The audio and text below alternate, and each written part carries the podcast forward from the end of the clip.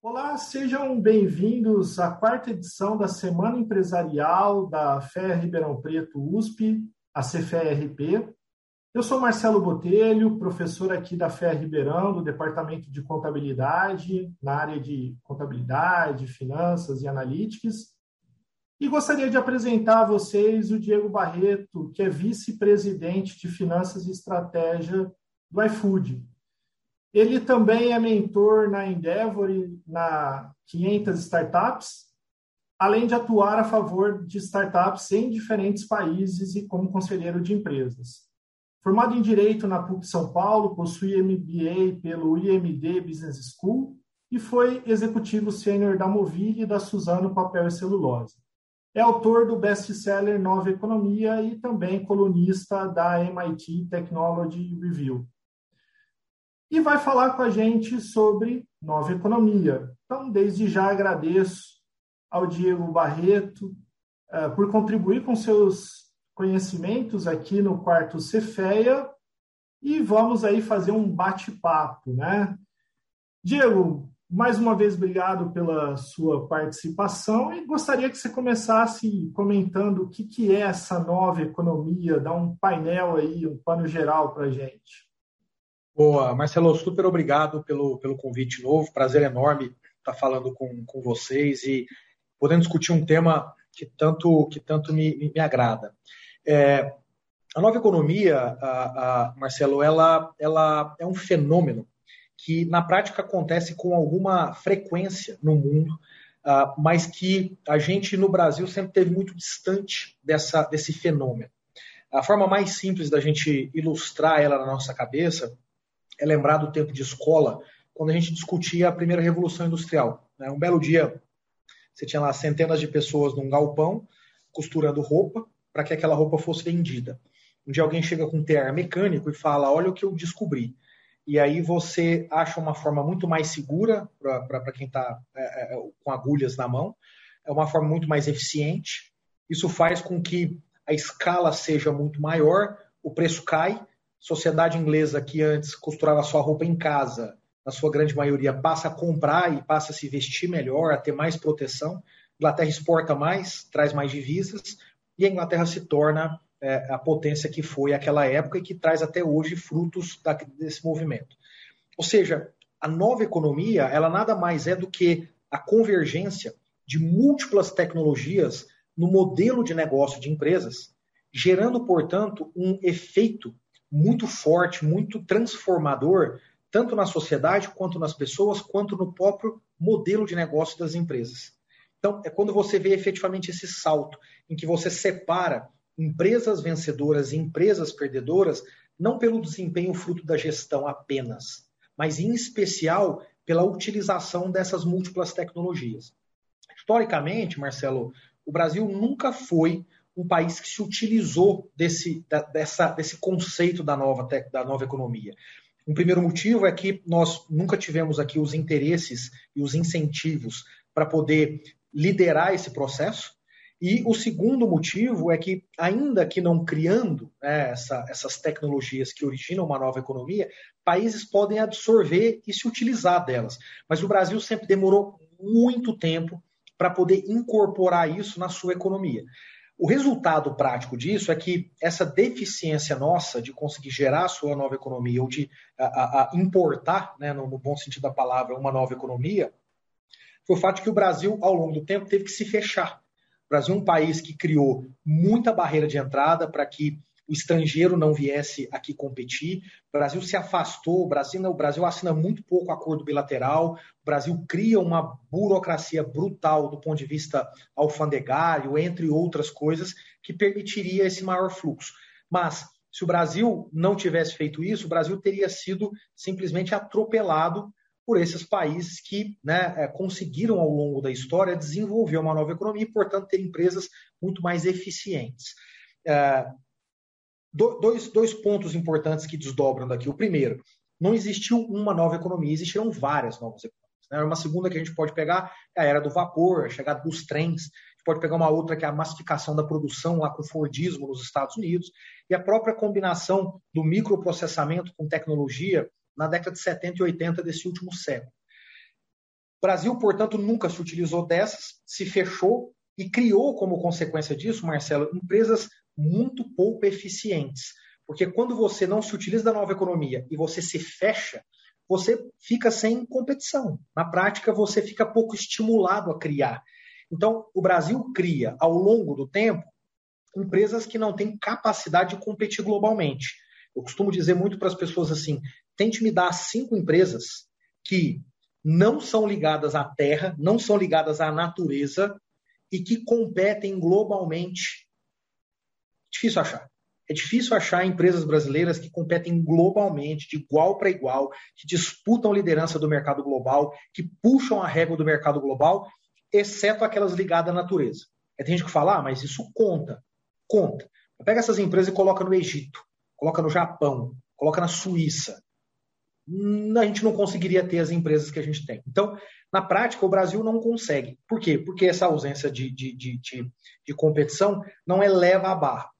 E aí, Marcelo, ao longo da história do Brasil, a ausência dessa nova dessas novas economias e a criação dessas barreiras de entradas cria então essas empresas pouco competitivas e cria um ambiente em que você não tem que estimular o empreendedorismo.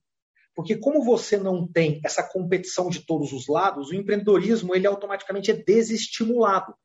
Ou seja, esse país que cria uma série de dificuldades, desde a burocracia até a legislação trabalhista e tributária, falta de acesso a crédito, custo do crédito para quem pode acessar, entre outras mil coisas que a gente poderia citar, ele mata também o empreendedorismo. Então, o que, que você tem no final? Você mata a entrada de um lado do estrangeiro e mata de outro o empreendedor. Sobra essa meia dúzia de empresas em cada cadeia de valor que vai tocando a vida aí do jeito que elas querem. O que, que acontece nesses últimos 15 anos, Marcelo? Acontece a, a, a, o, o, começo, princípio da formação da nossa primeira nova economia. E por que isso, antes de falar dela? Primeiro porque o processo de globalização ele se torna maduro efetivamente no Brasil nesses últimos 15 anos. Então, a integração das cadeias de valor, como a logística, financeira, de conhecimento, pessoas, financeira, entre outras, elas se dão de forma de forma concreta nesses últimos 15 anos. É só nesses últimos 15 anos que você faz uma compra nos Estados Unidos e recebe em 5, 10 dias no Brasil. É só nesses últimos 15 anos que você vai para os Estados Unidos, tira um passaporte e não tem medo de, de, ser, de ser vetado no consulado americano. É só nesses últimos 15 anos que você vai para a Europa e faz uma ligação para os teus pais aqui sem pagar um custo exorbitante. É só nesses últimos 15 anos que você começa a transferir dinheiro com muito mais velocidade de um lado para o outro no Brasil. E por aí vai. Então, você tem esse primeiro fator. Esse fator, ele dá origem a um segundo, que é a massificação da tecnologia. Ou seja, as tecnologias que estão sendo criadas no mundo, elas rapidamente chegam no Brasil. Seja no sentido delas de estarem disponíveis para que a gente as utilize e crie a partir delas, ou disponíveis para que a gente simplesmente as utilize e fique mais eficiente. Então, de uma forma muito simples, muito bobinha, ah, quando eu era criança, na década de 90, na cidade de Uberaba, Minas Gerais, muito próximo a Ribeirão Preto, eu sonhava com um dia que a NET fosse chegar. E isso aconteceu quando eu tinha meus 16 anos de idade. Então, imagina que o efeito que eu poderia ter tido em termos de consumo de conhecimento, ele foi completamente limitado por causa disso. Hoje, se qualquer pessoa criar um conteúdo novo, independente de uma instalação física chegar ou não na sua cidade, você consegue acessar. Há 15 anos, há 20 anos atrás, quando eu estava lá em Uberaba, para abrir uma conta no banco, eu precisava ir com o meu pai no horário de trabalho dele. Ou seja, era difícil, exceto se ele pedisse ali uma licença no horário de trabalho. Hoje não. Hoje, na sua casa, às 11 horas da noite, deitado no sofá, você pega o teu celular, senta com teu filho e faz isso para ele. Você não precisa abdicar disso. Então, então, pequenos exemplos mostram como a tecnologia tem chegado e ganhado, massificado no Brasil. E aí você então chega na nova economia. Ou seja, você tem um cenário no Brasil em que os recursos tecnológicos, financeiros, de conhecimento humano, entre outros, estão cada vez mais acessíveis e se tornam cada vez mais baratos. E, portanto, permitem que pessoas tanto aqui o estrangeiro entre com mais facilidade. Vamos pegar o exemplo do Uber, que entra aqui de um dia para o outro, Shopee de varejo que entra daqui de um dia para o outro. E do outro lado, as startups, o empreendedorismo. Né? Se a gente olhar para esses últimos 10 anos, a gente vai falar de pelo menos 100 empresas brasileiras que não existiam há 10 anos atrás e que hoje mexem efetivamente com as cadeias de valor. E desse, desse então enfraquecimento dessas barreiras, a gente vê essa emergência da nova economia no Brasil. Ou seja, garotos e garotas trabalhando na pessoa física, na pessoa jurídica das suas startups, ou transformando empresas tradicionais, começam um processo de transformação econômica. E aí é muito importante eu dizer aqui que começa. Dez anos, do ponto de vista histórico, não é nada. Primeira revolução industrial ganhou maturidade 50, 60 anos depois. A segunda, 50, 60 anos depois. Microprocessamento e telecomunicações, 40 anos depois. Então a gente precisa ter aqui paciência. E isso, e os números, independente disso, têm se mostrado muito interessantes. É, o Brasil, no ano passado, atingiu seu recorde de investimento em startups, superando os investimentos de private equity que investem em empresas tradicionais pela primeira vez na sua história e repete isso em 2021. O Brasil nunca teve tantas aceleradoras e incubadoras. O Brasil nunca teve tantos fundos de seed money que dá aquele primeiro dinheiro para transformar uma ideia. O Brasil nunca teve tantos fundos nacionais e nunca teve tantos fundos internacionais atuando aqui. O Brasil nunca teve tantos jovens saindo da faculdade querendo montar sua startup ou trabalhar em uma startup. O Brasil nunca teve tantas pessoas anônimas que conseguem atingir o sucesso independente de uma rede tradicional. Pegar o exemplo de comunicação, quando a gente fala de um Whindersson Nunes, de um Thiago Nigro, eles não dependem da Rede Globo, não dependem da Bandeirantes, nem da Record, nem da Editora Abril. Então, veja que a gente começa a falar aqui de um protagonismo, o que é típico de uma sociedade um pouco mais empreendedora, de uma sociedade mais da nova economia. Bacana, Diego. É, pegando essa linha do tempo que você traçou aí, muitos autores colocam isso, como você bem colocou, a, a primeira revolução industrial, a indústria 1.0, a 2.0, a 3.0.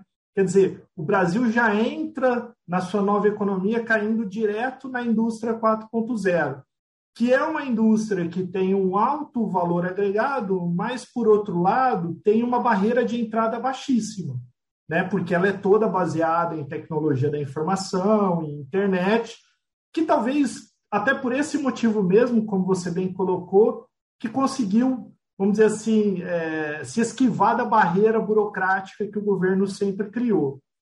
Pensando um pouco nessa história, né, de ter uma indústria é, 4.0, muita tecnologia, mas que é, o, a próxima startup, como os americanos sempre falam, está né, tá nascendo na garagem de, de alguém, está sendo desenvolvida ali. Quais as dificuldades para se manter competitivo, para criar diferenciação e, e acho que para é, poder ainda mais dentro do ambiente de negócios é, ter essa diferenciação para criar esse edge aí, é, esse diferencial no mercado. É. Marcelo, ótimo ponto. Você está coberto de razão. É, o fato de você é, ir mais na linha do software e menos do hardware, ele te expõe a essas consequências todas que você falou. Isso é completamente verdade. Por que, que a gente consegue, no Brasil, ter a emergência desses, dessa, dessa indústria? Porque a gente tem um país grande, geograficamente grande, com uma população grande, com uma economia grande. Se nós fôssemos um país pequeno, nós teríamos muita dificuldade, porque não daria, você não conseguiria escalar para compreender efetivamente o quão poderoso que você tem na mão para então se globalizar. Então, a, a, o, o caminho natural das empresas brasileiras, por causa disso que você falou, Marcelo, é se globalizar. Então, dia após dia, a gente começa a acordar com a notícia de que empresas brasileiras estão indo para o mercado internacional. Vamos pegar aqui alguns exemplos disso. Hoje mesmo, tem a notícia que o SoftBank, um dos maiores fundos de venture capital do mundo, investiu na Pipefy, empresa brasileira, startup brasileira, que faz a digitalização de processos de back-office e tornam empresas mais eficientes e mais rápidas, né, como consequência. Uh, então, esse, esse, esse aporte do SoftBank hoje na Pipefy, ele tem como principal mote a entrada no mercado americano. Quando nós imaginávamos ouvir empresas brasileiras com pouquíssimos anos de vida podendo ir para o mercado americano. Ah, a gente pega hoje um banco como o Nubank, com seis anos de vida, e é um banco que já é o quinto maior emissor de cartões do México, está se tornando um dos quatro grandes da Colômbia e já está começando a tracionar na Argentina. É, seis anos de vida, não são 60 anos, são seis anos de vida. Ah, quando a gente olha para empresas como RD Station, né, empresas extremamente leves, nesse caso aqui, que foca em marketing digital, recentemente adquirida pela TOTS, que já tinha uma presença ah, global relevante. Quando você pega o Play Kids, né, que é uma plataforma de game para criança, e o PKXD, que é da mesma empresa, que é uma plataforma de games já para o jovem, essas duas plataformas estão hoje em mais de 40 países. Impensável no Brasil de 20 anos atrás. Então, Marcelo, eu acho que o primeiro ponto aqui é, ao reconhecer os atributos que você trouxe, você tem o, o, o, ônus de ter algo que nasce, em teoria, sem uma vantagem competitiva, e você tem o bônus de poder escalar globalmente esse negócio mais rápido. E aí, onde é que está a, a, a, magia de você ter muito mais o, o bônus do que o ônus? Está na agilidade. Está na capacidade de você ter um processo de compreensão do que acontece no mercado, internalização disso de forma rápida, em sprints muito curtos, você testar muito e descobrir os novos caminhos. Quanto mais você testa, mais você descobre o que é ruim, mais próximo você está do que é bom. E com isso, você vai sempre mantendo um diferencial relativamente claro, a ponto de você, em algum momento, é, dada a sua escala, ter um diferencial fruto da escala. Né? A gente falou por muitos anos, há 10 anos atrás, de Facebook, de Google, de Instagram e etc. Hoje a gente começa a falar dessas plataformas. Plataformas que, por terem um tamanho muito grande, elas têm um efeito de rede que começam a dar para elas um diferencial e não uma vantagem competitiva. A vantagem competitiva, que é aquele ativo tangível ou intangível que dá um, que te dá uma, uma, uma, diferença muito clara em termos de produtividade e, é, é, é, é, e proposta de valor dos seus clientes, e que é de difícil replicação, é algo que vem numa segunda fase. E é um pouco do que está acontecendo agora. Os investimentos no Brasil é, nessa, dessas empresas são cada vez mais direcionados para Data Analytics, para desenvolvimento e para inteligência artificial. Nós não temos ainda cases extremamente robustos onde essa vantagem competitiva é clara a partir, em especial, de data e de inteligência artificial. Mas essa é uma jornada. Ninguém cria isso em dois, três anos. Você cria isso em dez anos. Então você tem que passar pelos dois, três anos. Uh, por fim, Marcelo, eu diria que a gente fala cada vez mais aqui, então, do talento. Quando a gente fala de agilidade, quando a gente fala de estar no edge, de data, de software, né, de, de, de, de, AI, em última instância, o que você está falando é de talento. Você não está falando mais do poder do capital. Você vai lá na Finlândia, importa uma linha de produção, coloca um input, sai o output, você fala, beleza, minha empresa vai vender aqui no Brasil. Você está cada vez falando mais de ter pessoas que têm um comportamento diferente, pessoas que compreendem o contexto melhor, pessoas que executam como consequência muito melhor. Legal, poxa, muito bacana, Diego. E aí, puxando um pouco para a nossa é, realidade aqui, é, inclusive dos nossos alunos, mas também da própria universidade, eu acho que muito do que você disse, até puxando uma fala sua de alguns minutos atrás, você falou que as pessoas hoje elas não querem procurar emprego, elas querem criar o seu próprio emprego. E acho que essa é uma realidade muito forte para o nosso jovem, né? E estar tá nesse ambiente de de troca de pessoas que têm essa capacidade, é, principalmente quando a gente tem essa visão de, de trazer coisas novas, desenvolver coisas novas. É, o que, que você poderia falar um pouco para os nossos alunos ou para quem está participando aqui da nossa semana desse ambiente universitário, o que, que a universidade e, e, esse ambiente podem proporcionar para isso? Como que você vê dessa relação?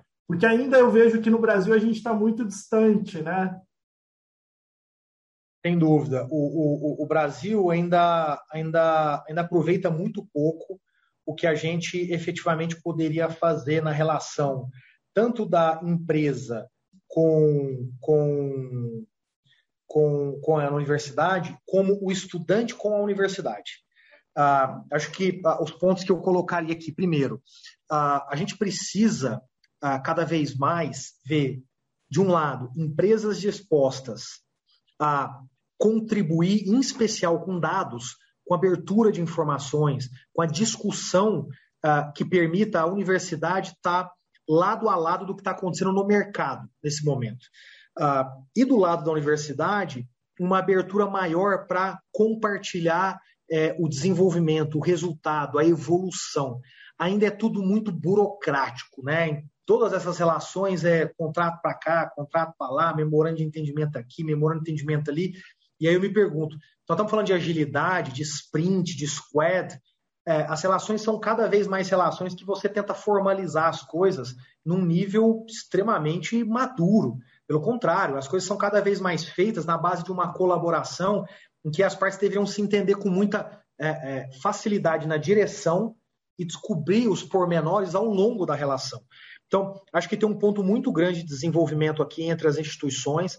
A gente tem feito aqui bons trabalhos já, como por exemplo com a Universidade Federal de Goiânia, de Goiás, perdão, é, é, em relações muito próximas no que envolve data, no que envolve a proximidade dos alunos, a, o acesso aqui à nossa base de dados, entre outras, entre outras mil, mil coisas. E por quê?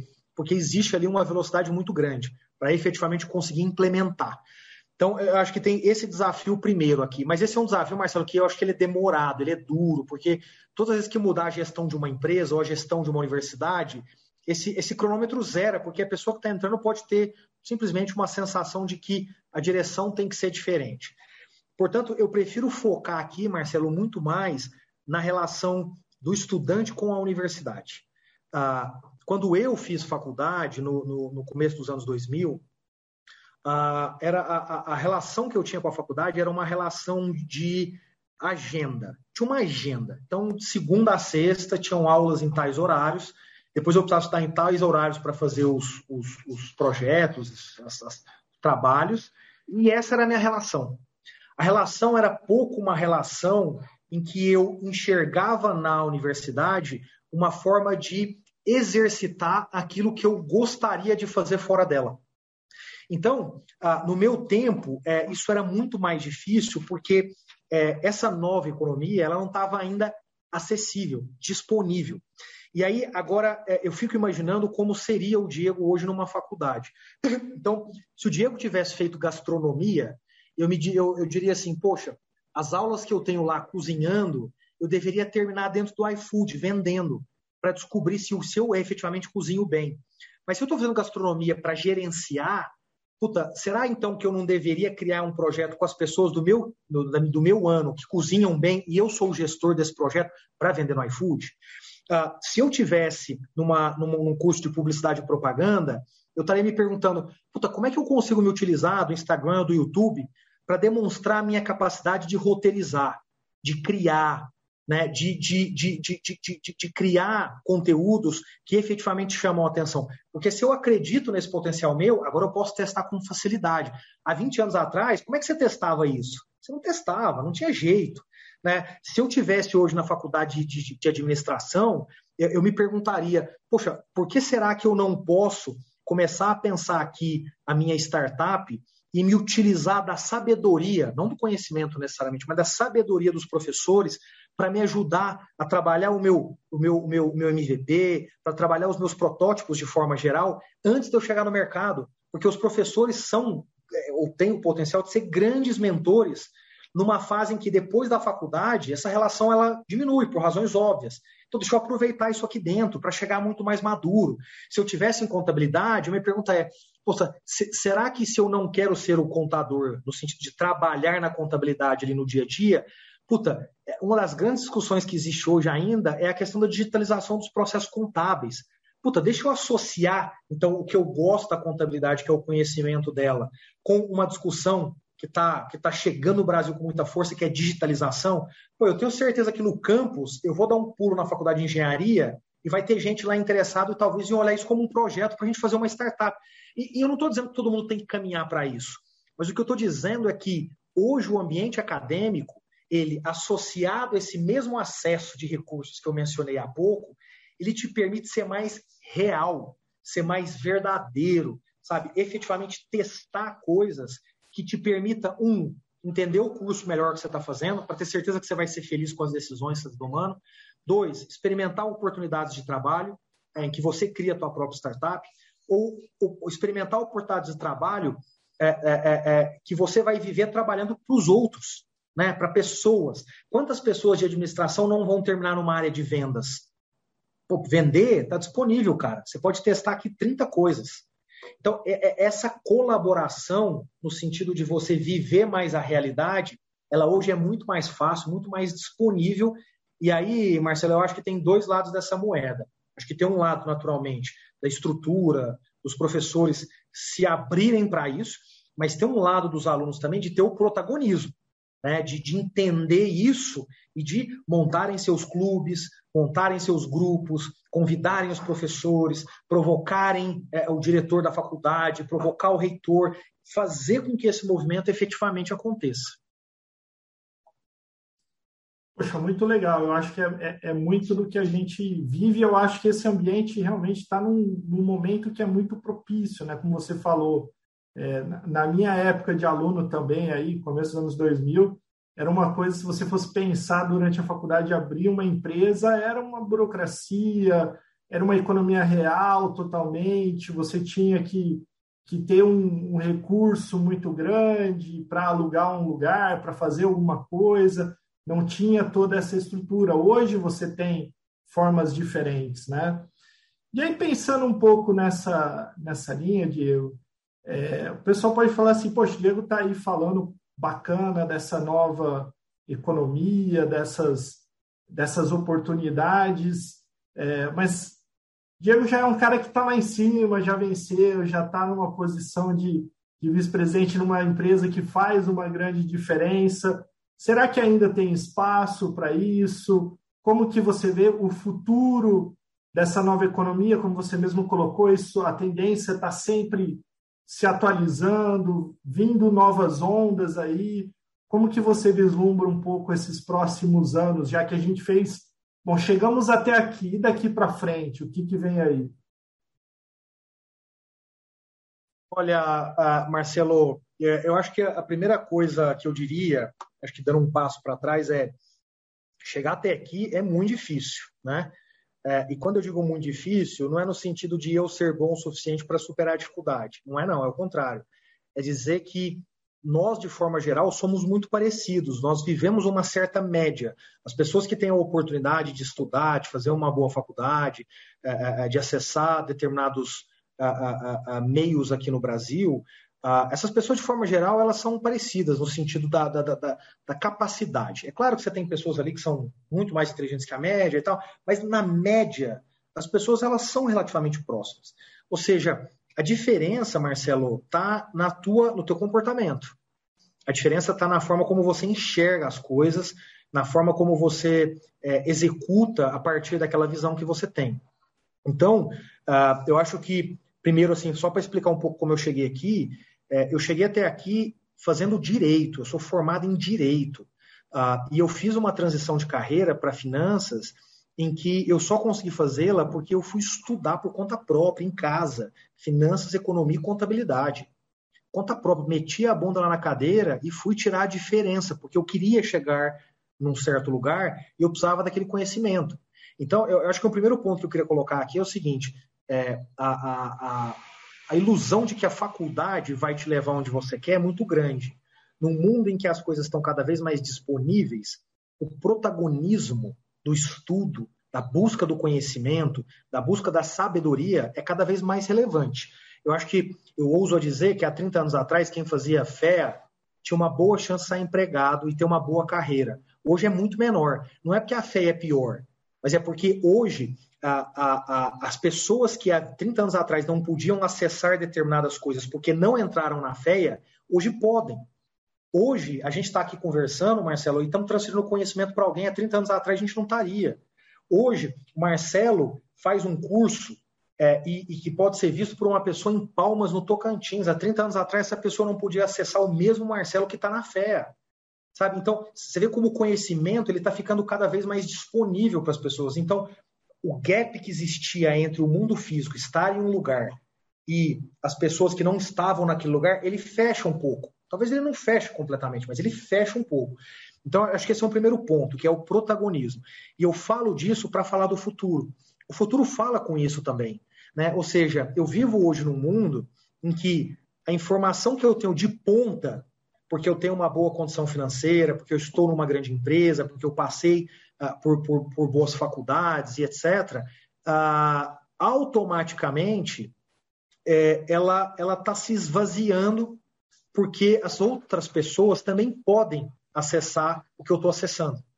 Então, se hoje eu posso acessar o Marcelo, só como um exemplo aqui, uma hipótese qualquer, porque eu sou vice-presidente de uma empresa relevante, eu consigo então uma ponte para chegar no Marcelo, hoje qualquer pessoa pode entrar no LinkedIn e falar, pô, Marcelo, eu tenho isso aqui, cara, eu precisava muito falar contigo, e eventualmente te convencer para falar também, independente dela ser um executivo ou estar tá numa empresa grande, independente de qualquer coisa ela consegue, se você vai querer ou não, são, são outros 500, mas hoje ela tem esse acesso.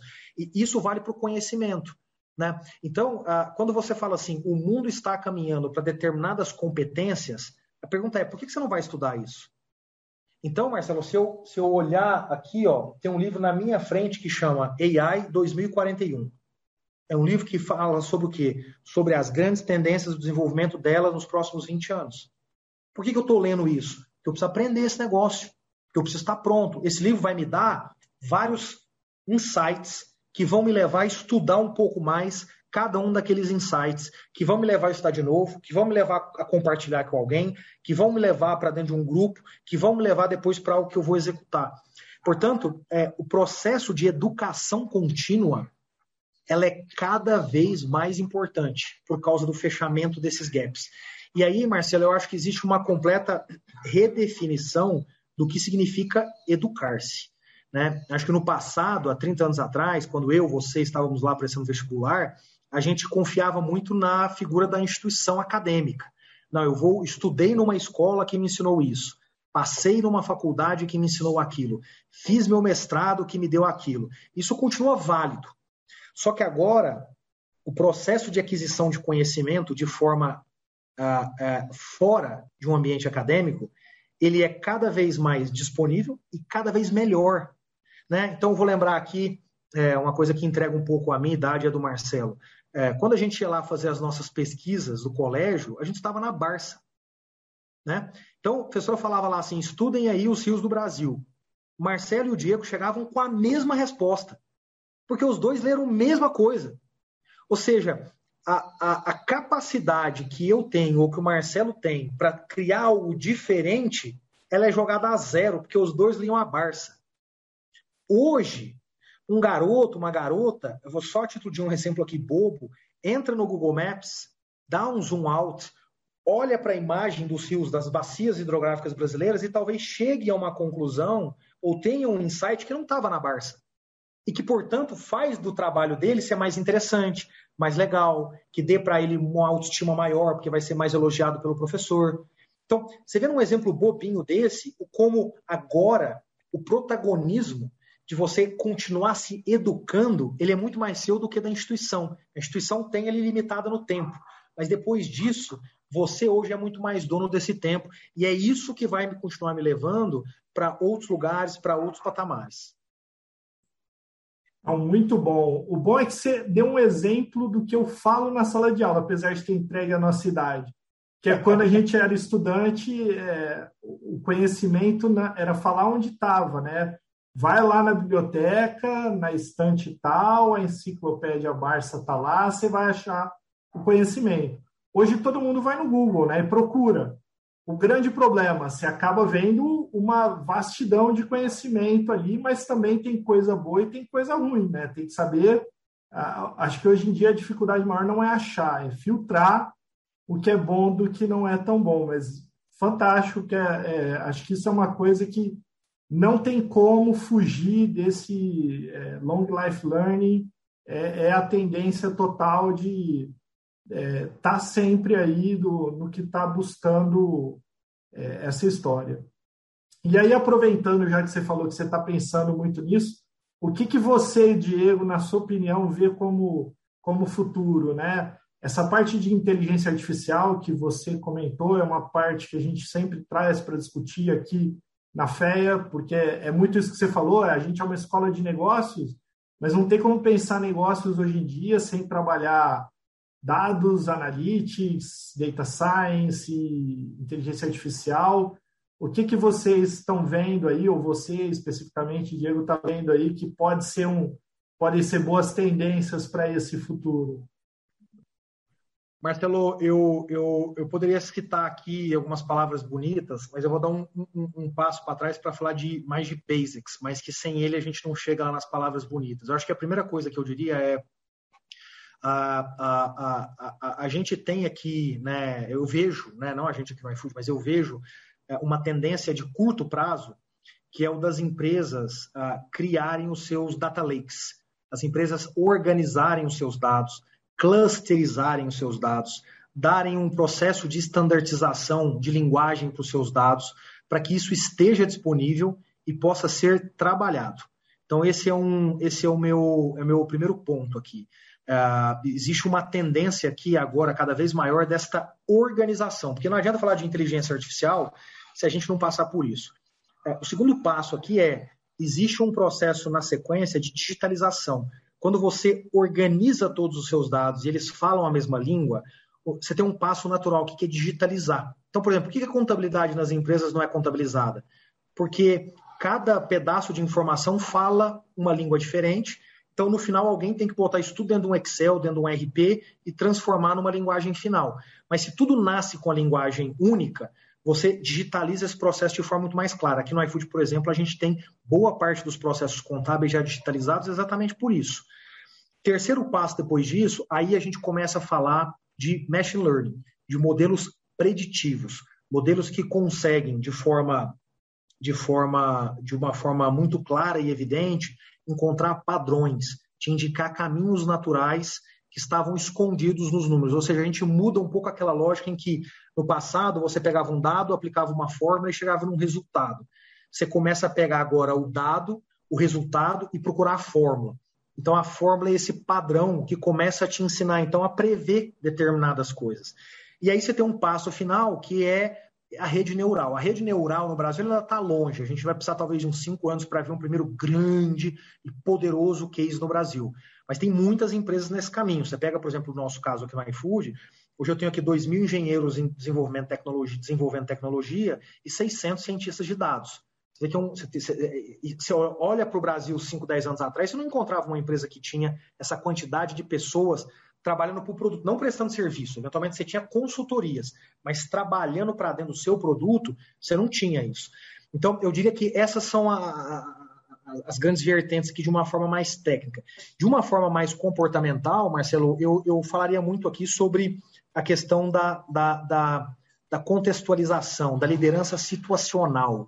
Né? No mundo mais ágil, que move mais, que tem ciclos menores, que tem mais inputs daqui e dali, você precisa cada vez mais ah, ter uma capacidade de se situar e liderar a partir daquela situação. Isso não é fácil. Nós somos seres moldados. Né? Nós temos dificuldade de transformar o molde de X para Y. Então, essa, esse processo, ele é um processo que é uma das grandes tendências olhando para frente, na minha opinião, também.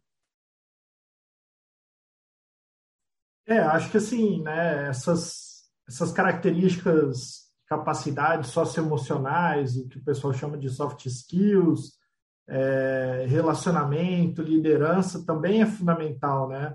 A gente pensa muito na tecnologia, a inteligência artificial, é, redes neurais, esse tipo de coisa. É, lógico, cresceu muito nos últimos anos, mas isso aí vai levar para uma automação é, de tomada de decisão mais simples, o, o ser humano ainda vai ficar esperando o relacionamento com o ser humano, né? Então, liderar a equipe, saber fazer esse tipo de coisa, acho que é, é fundamental. Ah, Diego, indo já para uma parte mais final aí, queria deixar aberto para você falar um pouquinho de algum, alguma coisa dessa, dessa nova economia ou da que você acha interessante aí para a gente ir finalizando. E fica bem à vontade aí, mas eu queria, acho que, como eu te fiz várias perguntas, a gente foi por vários caminhos, perguntar para você o que, que eu não te perguntei que seria válido falar para a turma agora. Marcelo, a gente cobriu muito, assim, mas quando eu penso aqui no, no, no livro que eu escrevi, né, que tem esse nome Nova Economia, uh, eu diria que talvez o ponto que eu, que eu pegaria aqui, que a gente explorou pouco, é existe uma mudança social. Né? Quando a gente olha uh, 15, 20 anos para trás, a gente tinha uma sociedade que era muito, diferença, muito diferente dessa. Eu vou pegar aqui alguns elementos para a gente notar isso. Uh, acho que tem um primeiro que eu já mencionei aqui, que é a questão do conhecimento. Hoje, pessoas mais jovens acessam o conhecimento muito mais rápido. Portanto, eles se tornam pessoas mais bem preparadas do que eu pude me preparar quando eu li a Barça em casa. Né? Então, a, a, acho que tem primeiro a gente reconhecer uma aceleração das pessoas no, no, processo de ter mais conhecimento nos tópicos de interesse delas.